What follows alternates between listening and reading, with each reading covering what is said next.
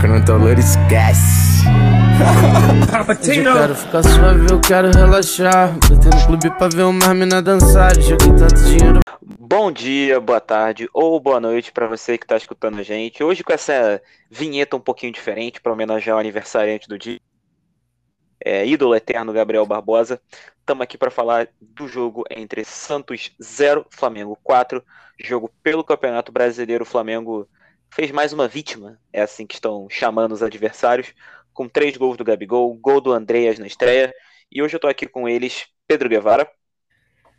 Salve, salve a todos. Mais um 4 a 0 Quem diria que no espaço de 4, 5 dias a gente venceria Santos e Grêmio fora de casa, ambos por 4 a 0 Na época da Patrícia Morim, te colocariam no hospício se você falasse isso.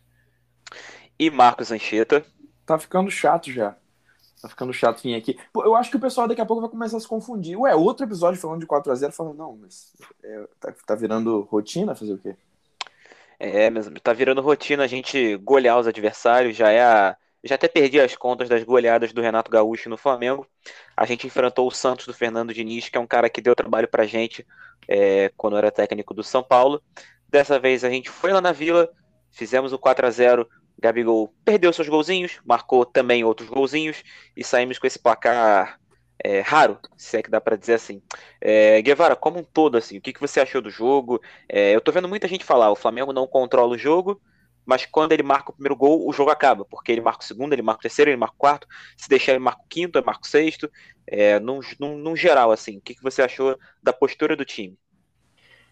É, eu acho que, assim, é, para começo de conversa, quando considera? O Flamengo venceu o Santos fora de casa por 4 a 0 Isso quatro, é, três dias depois de você é, ir a Porto Alegre e vencer o Grêmio por 4 a 0 na casa deles.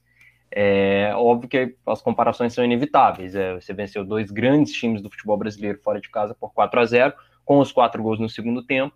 E é, se, se, também nesse contexto de você fazer o primeiro e o jogo está resolvido a partir dali. É, mas eu acho que as comparações elas têm que parar por aí porque eu não sei como, é, como foi o entendimento de vocês, a gente não conversou tanto sobre essa partida depois, é, mas assim, eu, eu vejo um, um, cenário completamente diferente do que foi o jogo contra o Grêmio nessa partida contra o Santos. Porque apesar dos dois jogos terem sido 4 a 0 os dois jogos terem sido fora de casa, os dois jogos terem sido contra equipes que hoje mostram muitas fragilidades, especialmente defensivas, é, a partida do Flamengo contra o Santos, para mim, ela é irretocável. A partida contra o Grêmio, para mim, ela teve muitos problemas que a gente falou no nosso último episódio, que contou com a participação lá do nosso querido convidado Daniel. Um abraço para ele.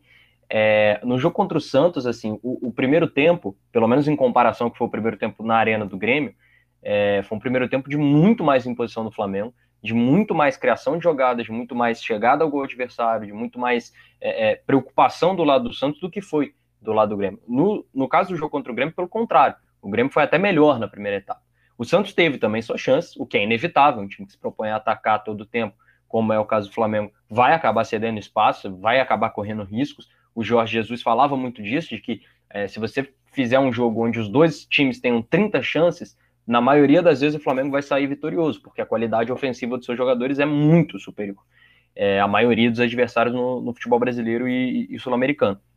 É, e aí, assim, é, a, as opiniões elas vão acabar passando. Ah, de novo o time não consegue fazer o primeiro gol no, no primeiro tempo. Isso acaba, isso pode complicar a partida. É, eu acho que assim, o, o, primeiro tempo ele não sai no, o primeiro gol ele não sai na, na primeira etapa por um detalhe, é, porque o Flamengo, assim, ao meu ver, pelo menos foi bem superior ao Santos. E no segundo tempo, é, eu acho que as coisas elas é, é um pouco disso que o Felipe falou. É, é uma avalanche é, é, que, que vai acontecendo depois que sai o primeiro. Contra o ABC, naquele 6 a 0 teve um pouco disso. O primeiro gol até demora um pouco, sai para lá dos 30 minutos e depois sai o segundo, terceiro, quarto, quinto e o jogo já estava, o confronto já estava resolvido ali. É, então, assim, é, de novo, o trabalho do Renato, considerando é, aquele 4 a, também um 4 a 0 em casa, né, para o Inter à parte, esse jogo à parte, para mim é um trabalho retocável. O Flamengo, como o Felipe falou, tem aplicado muitas goleadas e acho que, e aí o, o Anchieta, que é sempre mais atento ao, aos, aos pormenores táticos, é, ele pode falar um pouco disso. É um estilo de jogo que é, tem funcionado muito bem para o que se propõe esse elenco do Flamengo atual.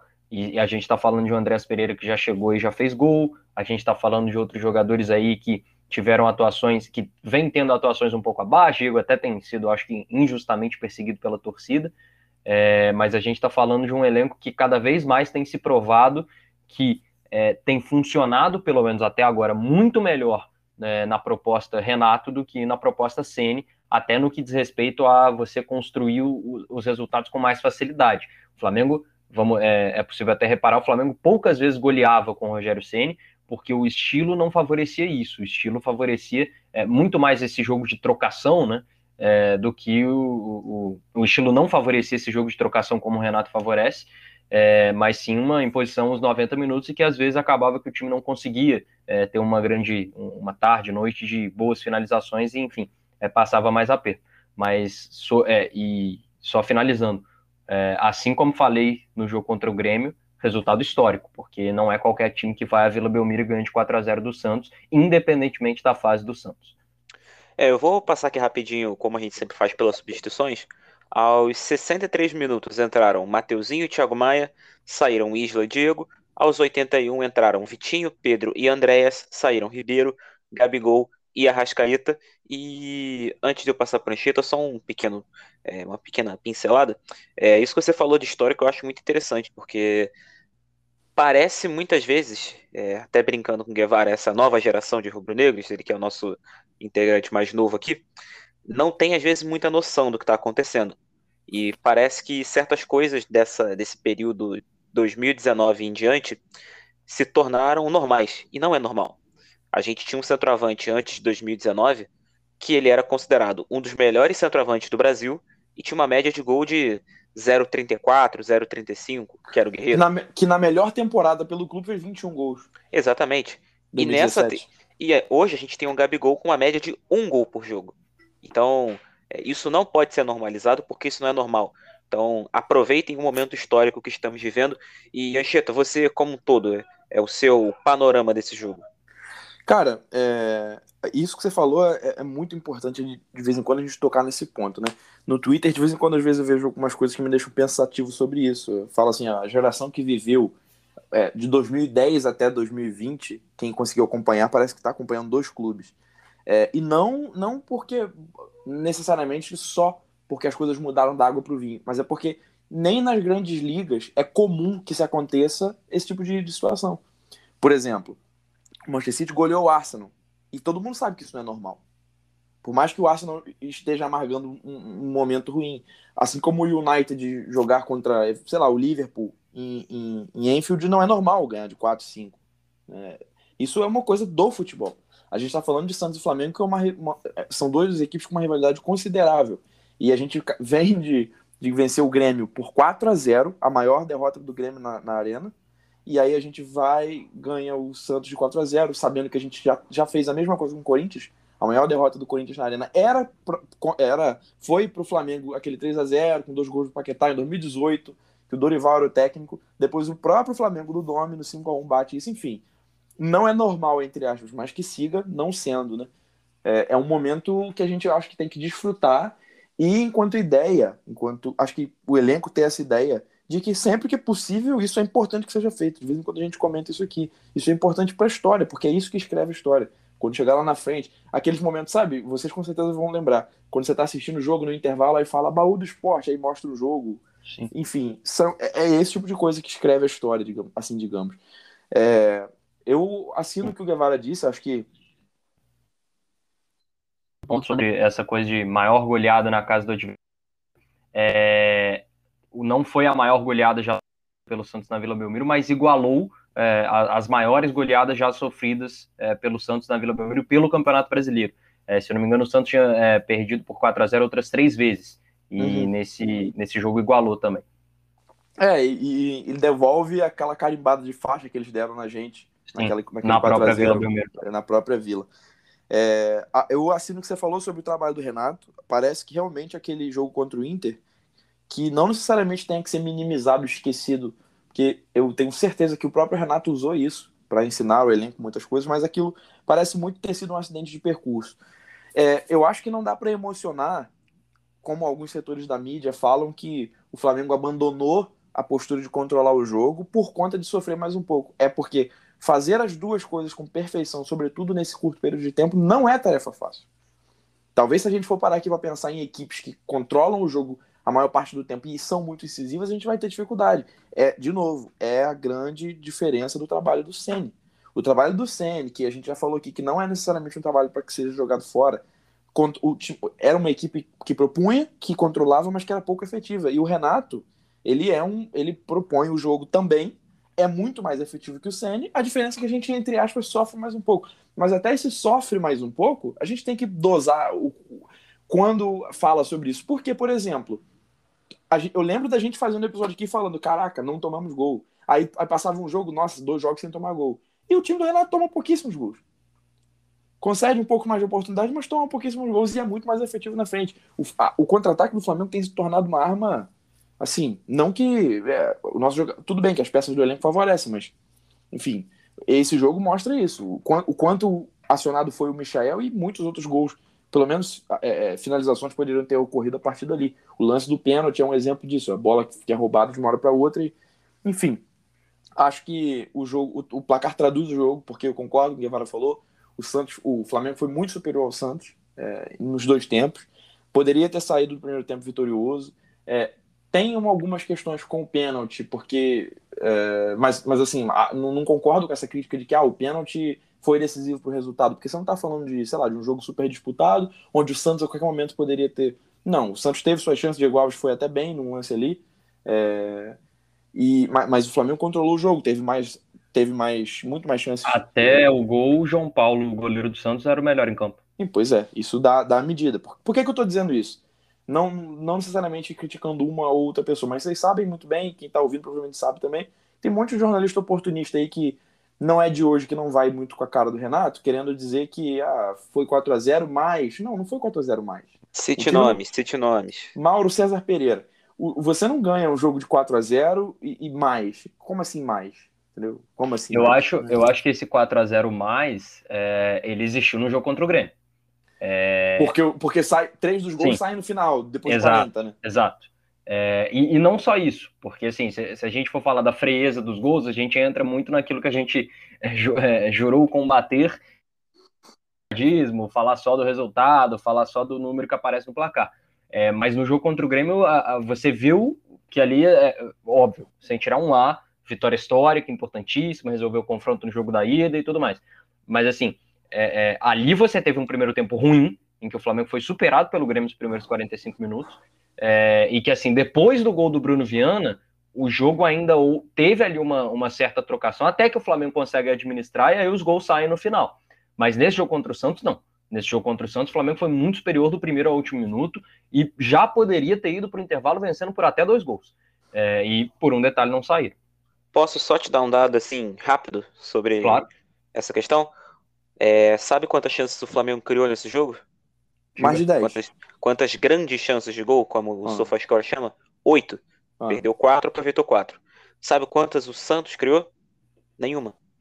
No primeiro tempo, o Flamengo deu 10 chutes contra quatro. Acertou o gol cinco vezes contra nenhuma.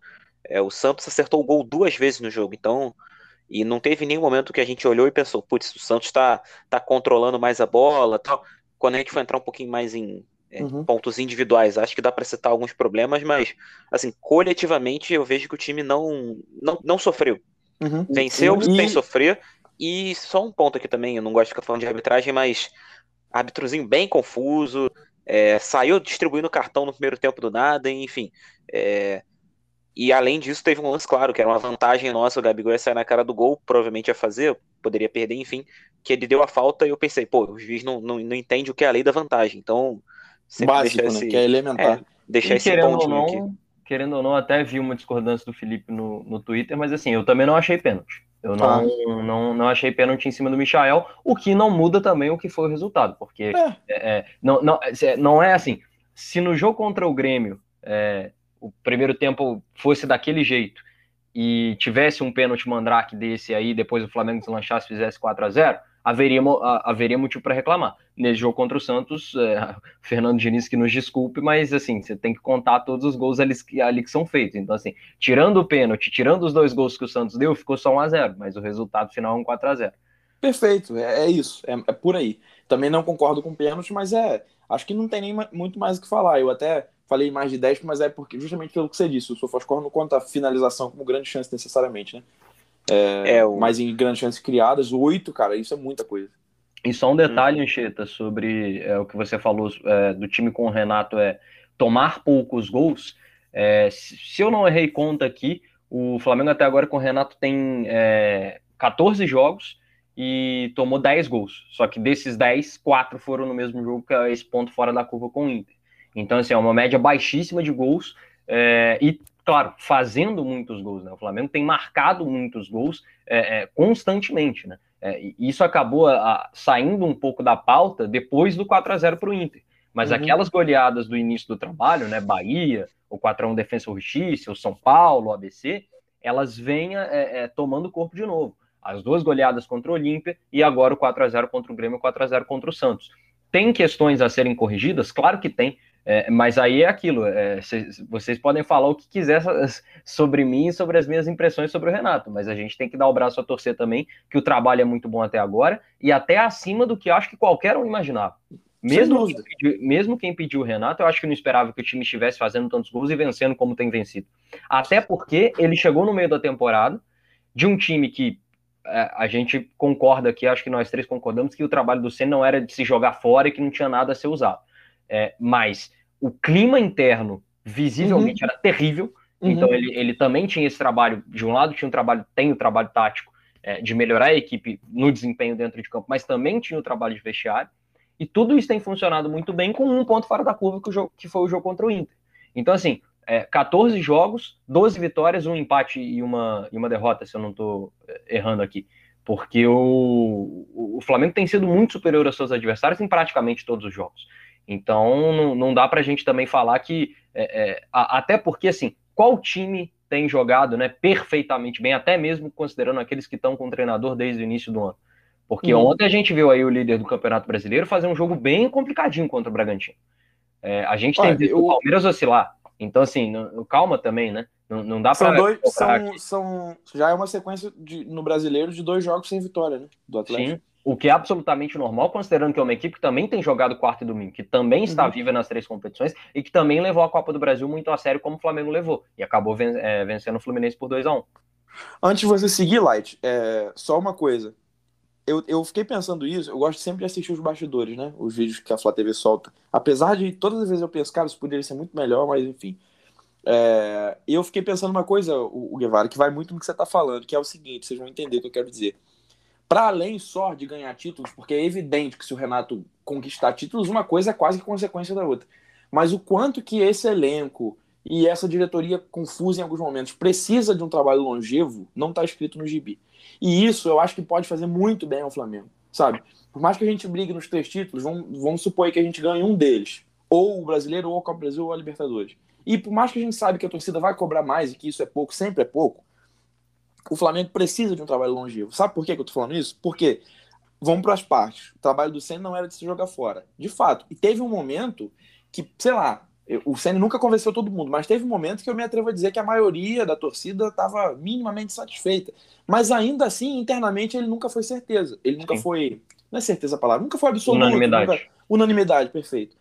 Por quê? O Flamengo, a gente, talvez quem não acompanha tanto, mas eu tenho certeza que, que a gente poderia falar sobre isso, mas a, a política do Flamengo é uma coisa muito confusa, né? A gente tem um presidente que muita gente diz que é quase que figurativo, porque, por exemplo, Luiz Eduardo Batista, o BAP manda demais. E todo mundo sabe que existem duas correntes dentro do Flamengo, né? E, por exemplo, quando o Landim chegou, essa coisa toda de o Renato já ter sido o nome dele. Então, o que, que eu quero dizer com isso? Você ter um cara que tem bons resultados, que é a primeira coisa tudo, tudo, tudo para por aí. O cara pode ser ótimo, sei lá, super profissional. Se ele não tem bons resultados, infelizmente, em alguma medida o futebol, o cara tem que apresentar resultados. Então, você tem um cara que apresenta bons resultados, que acompanha um bom futebol, porque não dá para falar o contrário, não dá para dizer que o Flamengo tem ganhado só, porque tem bom futebol. Um cara que talvez seja o melhor gestor de elencos do Brasil. E o clima dentro, o clima dentro, no CT, eu acho que você vai durante a semana, tá tudo tranquilo. Cara, o Flamengo precisa desse respiro, entende? Porque é, nos bons momentos do Domi, nos bons momentos do Sene, você não tinha isso. Você não tinha isso. De, definitivamente não. A gente sabe muito bem que era, era uma coisa quase que uma implantação de crise, em algum momento algum, alguma coisa vai dar errado, sabe? E eu, eu vou além, não falando de campo, mas talvez do clima dentro ali, se bobear, o Renato pode conseguir uma coisa que nem o Jesus conseguiu. Porque se bobear, o Renato consegue agradar a diretoria no nível que o Jesus não conseguiu, por aquilo que a gente já discutiu, de fechar o departamento que o Jesus fez e todo mundo sabia que os caras não gostavam disso. É, não à toa tentaram colocar um profissional para acompanhar o Jesus e não rolou. De é. ficar acompanhando pertinho ali, porque é, é, é, dele. Eu acho que nem no Benfica, até, melhor, até no Benfica ele faz isso. Né? Eu não, não vou dar certeza aqui, mas é do profissional. Então o que eu quero dizer com isso, para fechar? O que o trabalho, o trabalho do Renato no Grêmio, longevo como foi, não sei se vai ser aqui, mas é, é muito importante para o momento do clube, para acompanhar a sequência de vitórias, para acompanhar as grandes goleadas que têm acontecido e os títulos, um trabalho longevo. O Renato, que não era o nome preferido da maioria, para o pessoal que se preocupa um pouco mais com o jogo em si, sabe que o fator anímico e a idolatria passada, o fato de ter sido um grande da história do clube, não é suficiente. Mas tudo isso munido, né, unido, melhor dizendo, ao bom futebol e o desempenho, cara, isso aí é muito bom. Então, parece que é tipo é um respiro. As coisas tendem a acontecer melhor, sabe? E, e eu fico meio anim... meio não, fico bastante animado para que isso realmente aconteça. É, eu rapidinho, o Felipe, só uma última. É, eu acho que assim, é, sobre essa questão do trabalho longevo que você falou, não, obviamente não é uma discussão para agora, mas quando a gente fez aquele episódio da crise, foi o que eu falei. É, o Renato, para mim, é um nome perfeito para agora, mas ele é o último nome que eu escolheria para a próxima temporada. É claro que isso pode mudar considerando a performance do time, que realmente aqui, até aqui é muito boa. Mas eu não sei exatamente se o Renato é esse cara para o trabalho longevo no sentido do campo, no sentido não. anímico e tudo, perfeito, não, não tenho dúvida nenhuma. Mas assim, é, é, se a gente for olhar para o trabalho dele no Grêmio, a longevidade ela se justifica muito mais pela idolatria dele e não pelo desempenho do clube dentro de campo. E é, evi e é evidente que isso não se sustenta com um pouco tempo, entre aspas. São, são menos de 15 jogos. Mas e o que eu quero dizer é. muito menos no Flamengo, né? No Flamengo Exato. ele tem uma idolatria, mas nem se compara que ele não, tem no Grêmio.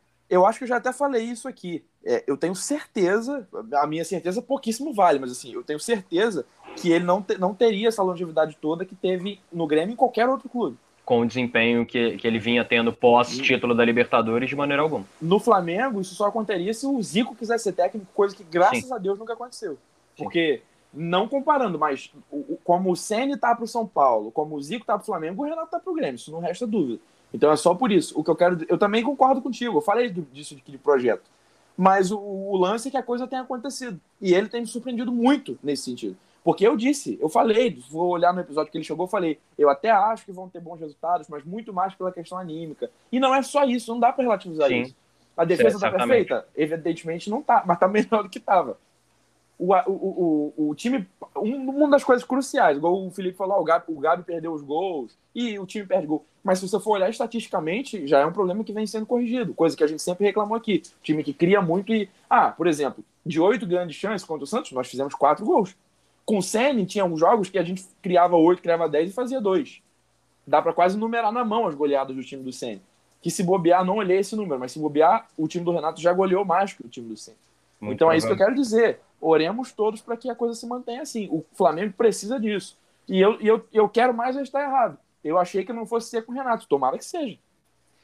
É, e já emendando esse assunto de Renato, de até um pouco dos trabalhos dos técnicos, eu já separei a pergunta para agora, porque ela tem muito a ver com isso. É, o Dudu Guimas, que está sempre aqui participando, ouvindo, dando moral para a gente, ele falou o seguinte: o que falta para o Flamengo ter a pressão alta que tinha com o JJ? E a minha resposta é a seguinte: a gente não vai ter, provavelmente. É, ótimo. Não é desejo do treinador que a gente marque daquela forma. Acho que pode, pode ser algo situacional determinados jogos, determinadas ocasiões, mas na média o Flamengo não vai marcar tão em cima, de forma tão agressiva quanto marcava com o Jesus. Pelo menos eu não vejo o Renato implementando isso agora. Eu acho que o Renato prefere essa marcação que é num bloco é um bloco alto ainda, se você considerar a média do que se joga no Brasil, que a maioria das equipes marcam em bloco baixo. O Renato ele marca num bloco médio alto aí tem, a gente entra em todas aquelas discussões táticas de perseguição individual, é, de corridas um pouco mais longas, mas enfim, pelo menos eu acho que é porque o nosso treinador não quer isso e nunca trabalhou assim. É, acho que, novamente, acho que pode ser algo situacional, mas é, não creio que a gente passe a jogar assim e fale, pô, o Flamengo agora é um time que o goleiro tocou na, o adversário tocou na bola, tem três em cima marcando. Geralmente quem sobe a pressão é o Gabi, é, o Bruno Henrique e o Arão, ou outro volante para saltar essa primeira linha. E vocês, o que, que vocês acham? Assino, nem vou falar nada, é isso, eu concordo perfeitamente. Você é, resumiu bem, assim, é, as semelhanças entre Renato e, e, e, Jesus, elas se dão em, até agora, elas se dão em, em uma questão, que é o, o, desempenho do clube nesse início do Renato, que a gente ainda não sabe como vai ser até o fim. É, e a, até, assim, parece que a gente é viúva do antigo treinador, né? A gente e não, né? eu, mas, mas assim, é, é, é, o que a gente falava da época do Senna. O ah, Renato... não, do Senna não, pensei que era do Jesus, do Senna não, não, não sou viúva mais não. Do, do Jesus não. É, é, o que a gente falava do, do, do Senna, assim, o, o, treinador no Flamengo ele só vai ter paz é, enquanto o time estiver jogando, não igual, mas no nível próximo ao que o time do Jesus jogava. É, o Renato ele tá super bem até agora, porque o time tá aplicando goleadas, tá uhum. vivo nas três competições, tá tendo grandes atuações. Por isso, é, porque se ele tivesse vencendo na conta do chá, com atuação para o gasto, como, como o Rogério estava tendo muitas vezes, ele não ia ter paz. Talvez tivesse paz porque, a, até aquilo que o Felipe falou no, no, episódio da crise, é, o Renato ele faz questão de ser simpático à torcida do Flamengo. O Rogério não faz é, questão nenhuma. Mas é, é, uma coisa tem que ser colocada muito claramente aqui. É, é, o, o, treinador no Flamengo ele só vai ter paz, pelo menos assim, nos, no, nos próximos nos cinco anos após 2019, vai sempre ter esse fantasma do time do time do Jesus. Isso é inevitável, é inevitável. E, e, e nem digo isso só por conta do Flamengo ou do Jesus especificamente, não. É, é, muito, acho que praticamente todos os times que têm uma trajetória muito vitoriosa é, é, vive um pouco dessa crise de identidade nos anos seguintes.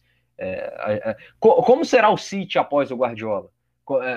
O Barcelona vive, ainda Professor vive... Domenech assumirá é, os Citizens. Mas o, o, Barcelona ainda vive esse momento muito complicado após a saída do Guardiola. Ainda vive. E a gente já está falando de um Barcelona do Guardiola de muito tempo atrás. Chegou a conquistar ali a Champions com o Luiz Henrique, mas o Barcelona ainda não se encontra. E se a gente for falar mais aqui do futebol brasileiro, como que vai ser o River depois da saída do Gadiardo?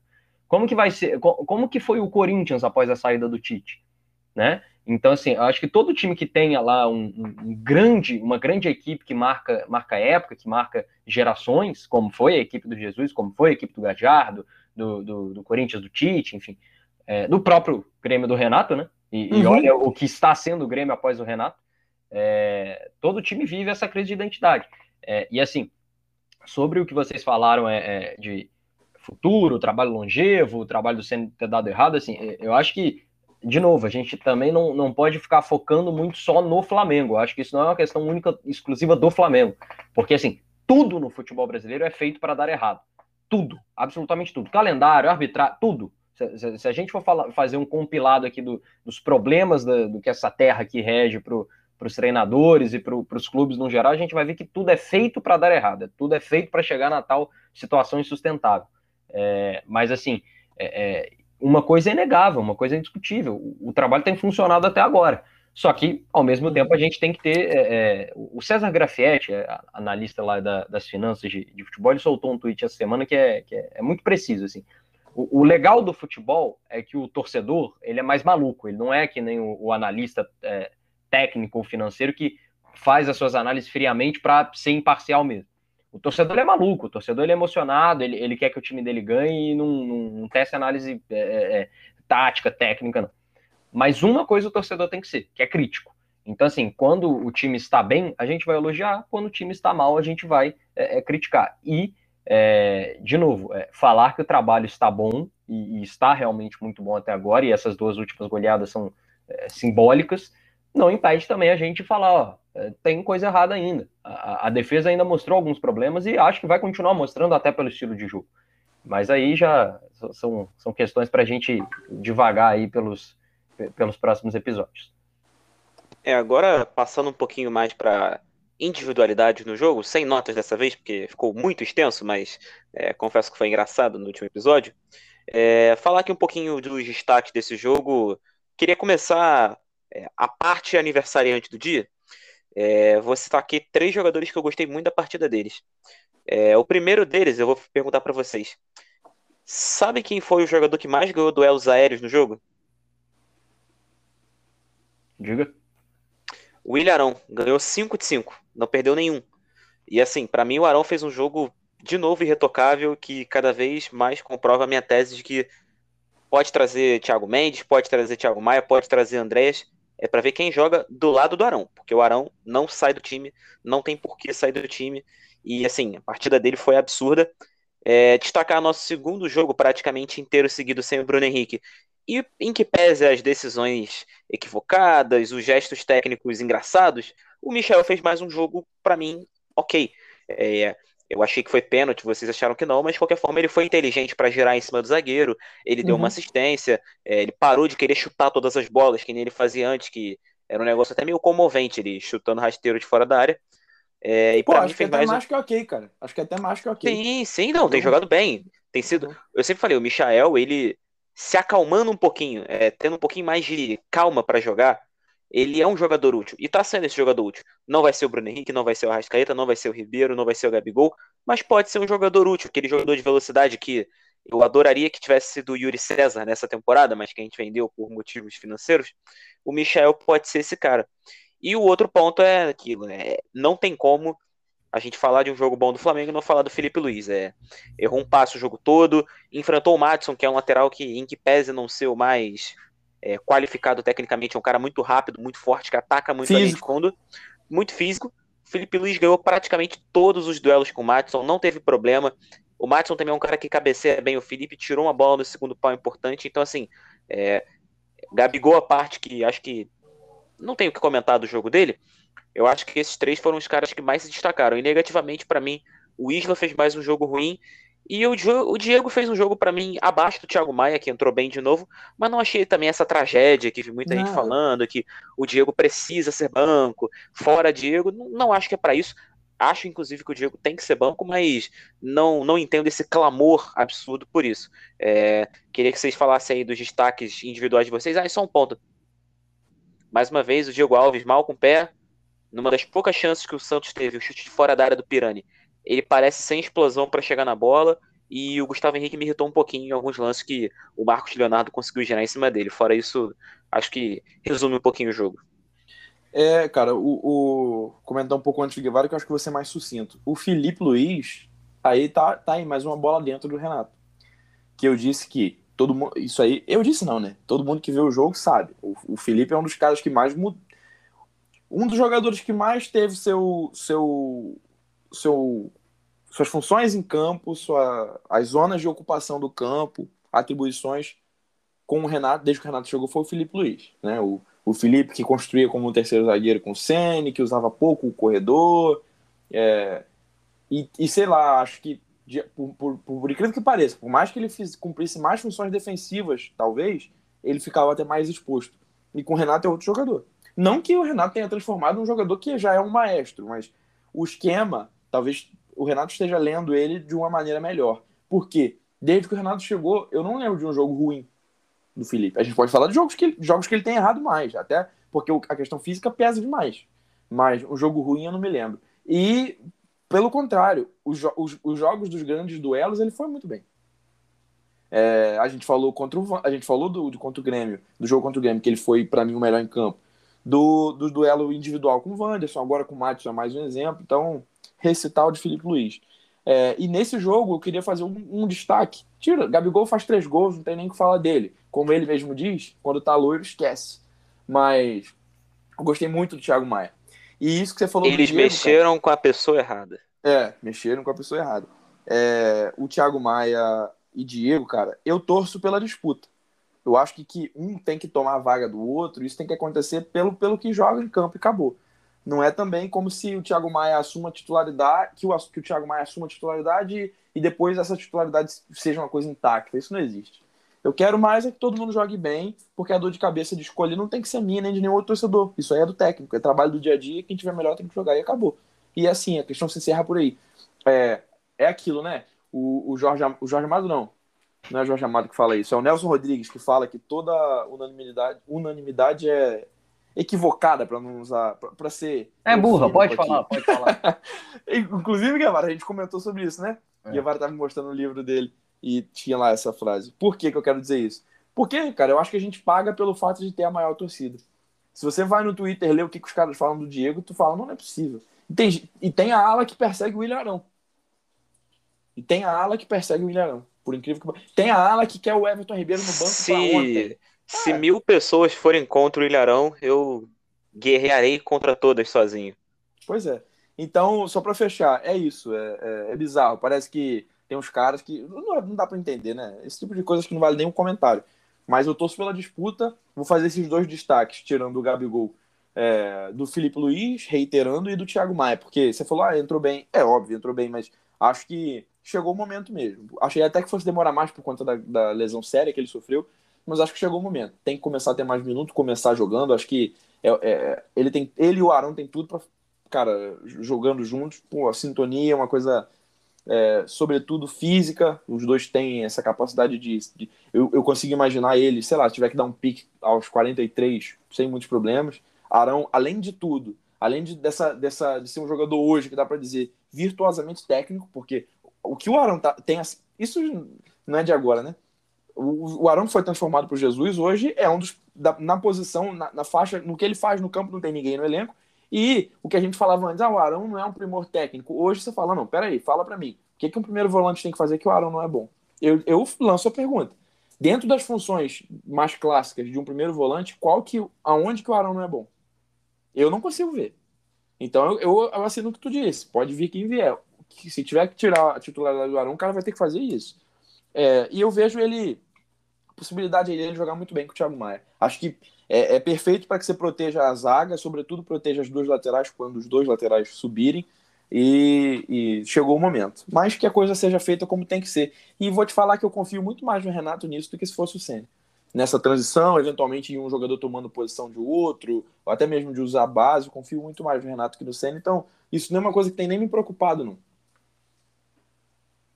É, assim, é, Sobre, a, eu, eu, queria fazer um, destaque que nem é, é individual, que também é, é, é, do ponto de vista coletivo, mas mais um destaque é do, do, ponto de vista físico da equipe, porque assim, vocês falaram aí um pouco sobre também essa imposição física do time que realmente foi é, notável assim no, no, no campo, é, mas assim, o Flamengo teve uma semana muito complicada, né? porque domingo, Fortaleza, né? Jogar contra o Ceará, Quarta, Porto Alegre. Então você sai do Nordeste e vai para o Sul. E no sábado já está em Santos, litoral é contra o, o Alvinegro da, da Vila. É, três jogos fora de casa, em cidades, viagens bastante complicadinhas, né? É, e o Flamengo, assim, tirou de letra no, no, que diz respeito aos dois últimos jogos, e aí o meu destaque vai até pro, é, é de novo para o treinador, porque é, com, a, a, aquela, aqueles vários desfalques, entre as que a gente teve no jogo contra o Ceará, né, que ele poupou muita gente, é, a, assim, não, não, sou nenhum especialista em fisiologia do esporte, mas ajudou bastante, pelo visto, né, porque eu estava até pegando aqui os números, é, considerando essas três partidas da semana, Ceará, Grêmio e Santos, é, um total de 16 jogadores diferentes começaram é, como titulares, né, então cinco mudanças no, no time titular, e considerando jogadores que entraram, né, que não começaram como titulares, mas que é, em nenhum dos jogos, mas que entraram em pelo menos um deles, né? Thiago Maia, Rodinei, Lázaro, Pedro, Max e o Andreas Pereira, que a gente nem falou também, que entrou e, e estreou fazendo gol e tudo, com menos de um minuto em campo. É, um total de 22 jogadores diferentes entraram em campo pelo Flamengo nesses três jogos. São dois times inteiros diferentes que, que o Flamengo colocou para jogar é, nessas duas partidas, nessas três partidas contra Ceará, Grêmio e Santos é, e você sair aí com um saldo de é, quatro pontos de seis no Campeonato Brasileiro, é, uma classificação praticamente garantida na Copa do Brasil, acho que também passa, e, e numa semana tão complicada no que diz respeito às viagens, também passa um pouco é, é, por esse ponto de vista de você rotacionar o elenco. E quem diria, né?